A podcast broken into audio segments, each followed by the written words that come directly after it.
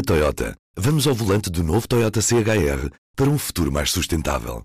Se esse também é o seu destino, escolha juntar-se a nós. O novo Toyota CHR, para além de híbrido ou híbrido plug-in, incorpora materiais feitos de redes retiradas do mar. Assim, foi pensado para quem escolhe ter um estilo de vida mais ecológico e consciente. Cada escolha conta e escolher o novo Toyota CHR é ir mais além pelo planeta azul. Saiba mais em toyota.pt. P24, edição da tarde de quarta-feira, 29 de novembro. Apresentamos a nova gama de veículos híbridos plug-in. Uma tecnologia que veio para mudar o futuro. BMW iPerformance. Morreu Belmir de Azevedo, líder histórico da SONAI e homem que liderou a fundação do Jornal Público. Nascido há 79 anos em Tuias, Marco de Canaveses, Belmiro foi sucessivamente considerado um dos empresários mais ricos do mundo. A revista Forbes colocava-o no ano passado entre os 1.100 maiores do mundo. Em abril de 2015, Belmiro de Azevedo tinha deixado o cargo de chairman do Grupo Sonai, numa Assembleia Geral de Acionistas que elegeu Paulo Azevedo para o mesmo lugar. No discurso de despedida da vida profissional, depois de 50 anos de atividade, o empresário disse que, para conseguir prosperar, temos de estar em constante processo de mudança e de melhoria contínua. Belmir foi sendo reconhecido pelos portugueses como homem forte da Sonai, foi também agraciado com vários títulos em Portugal e lá fora.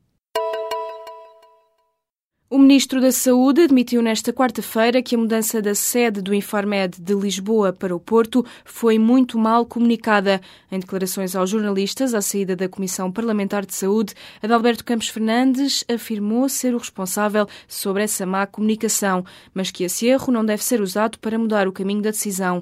O governante adiantou ainda que o grupo de trabalho que o governo está a criar para estudar as implicações da decisão de mudar a sede da autoridade do medicamento será presidido pelo ex-presidente do Infarmed, Eurico Castro Alves. No entanto, o ministro não deixou claro se o executivo volta atrás caso o grupo emita um parecer desfavorável à mudança da sede para o Porto.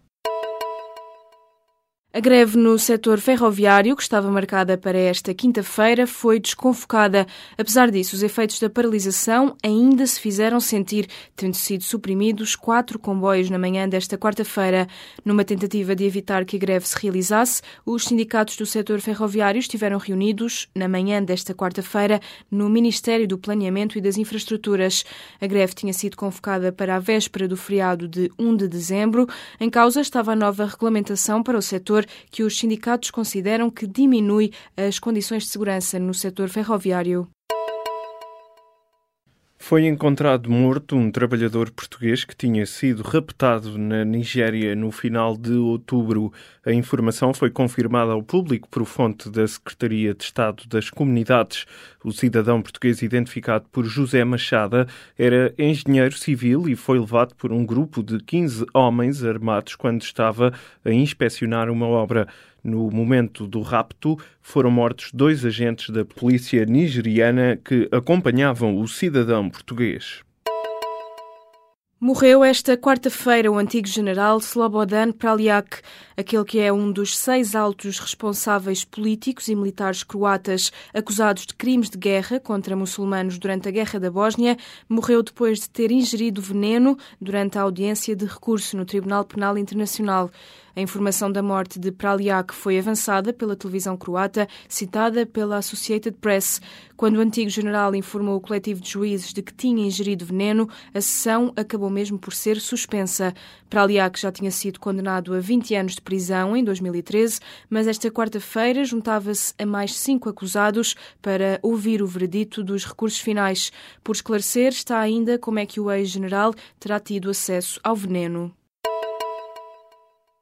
A torre de refrigeração do Hospital São Francisco Xavier, em Lisboa, que está na origem do surto de legionela, tinha deficiências na manutenção, disse a Diretora-Geral da Saúde, que foi ouvida nesta quarta-feira na Comissão Parlamentar de Saúde.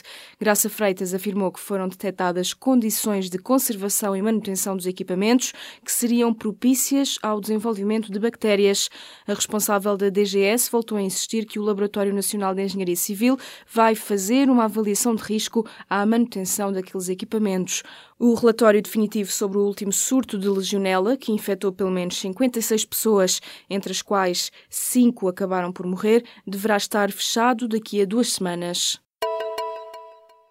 O Instituto Nacional de Estatística reviu em baixa a taxa de desemprego para setembro para os 8,5%, um decréscimo de uma décima percentual. Este é o valor mais baixo desde abril de 2008, estimando para outubro uma manutenção deste valor. A estimativa provisória da população desempregada fixa-se em quase 437 mil pessoas. A Coreia do Norte afirma que completou o esforço para se tornar numa potência nuclear depois de lançar um novo míssil balístico. De acordo com as autoridades norte-americanas, o projétil atingiu uma altitude superior à registada durante o lançamento dos últimos mísseis. Assim, o regime de Pyongyang confirma que está em condições de atingir qualquer ponto do território dos Estados Unidos com os mísseis intercontinentais para se defender dos imperialistas.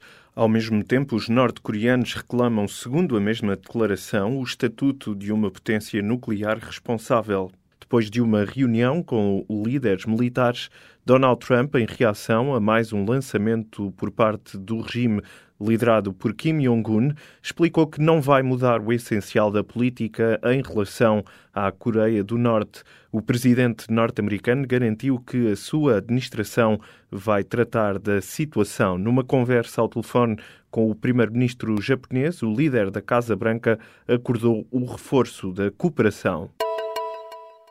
O presidente dos Estados Unidos partilhou no Twitter nesta quarta-feira três vídeos que foram publicados pela vice-presidente do Britain First, uma organização britânica de extrema-direita e ultranacionalista. Nos vídeos vêm-se atos de vandalismo e violência contra pessoas, alegadamente cometidos por muçulmanos. Nenhum dos vídeos nem nenhuma das mensagens publicadas originalmente por Jada Frenzen dão contexto sobre os acontecimentos filmados. Também não é possível confirmar a veracidade desses vídeos. O líder do Partido Trabalhista trabalhista Jeremy Corbyn exigiu ao governo britânico que condene os retweets de Donald Trump, que podem ser vistos como de apoio ao extremismo anti-muçulmano. O presidente norte-americano tem quase 44 milhões de seguidores no Twitter. Entretanto, o gabinete da primeira-ministra britânica já emitiu um comunicado onde condena a decisão de Donald Trump de partilhar conteúdos de uma organização que procura dividir as comunidades. A Câmara de Lisboa vai investir 5 milhões de euros da taxa turística para financiar o Festival da Eurovisão da Canção. O festival marcado para maio do próximo ano vai receber um terço dos mais de 16 milhões de euros do Fundo do Desenvolvimento Turístico. Numa conferência de imprensa, o vereador das Finanças de Lisboa diz que o festival vai ser um evento com enormes expectativas de retorno. João Paulo Saraiva explica que o festival vai projetar o nome de Portugal e de Lisboa de forma muito expressiva para todo o globo. A autarquia espera arrecadar cerca de 14 milhões e meio de euros através da taxa turística em 2018. Na Toyota, vamos ao volante do novo Toyota CHR para um futuro mais sustentável. Se esse também é o seu destino, escolha juntar-se a nós. O novo Toyota CHR, para além de híbrido ou híbrido plug-in, incorpora materiais feitos de redes retiradas do mar. Assim, foi pensado para quem escolhe ter um estilo de vida mais ecológico e consciente. Cada escolha conta e escolher o novo Toyota CHR é ir mais além pelo planeta azul. Saiba mais em toyota.pt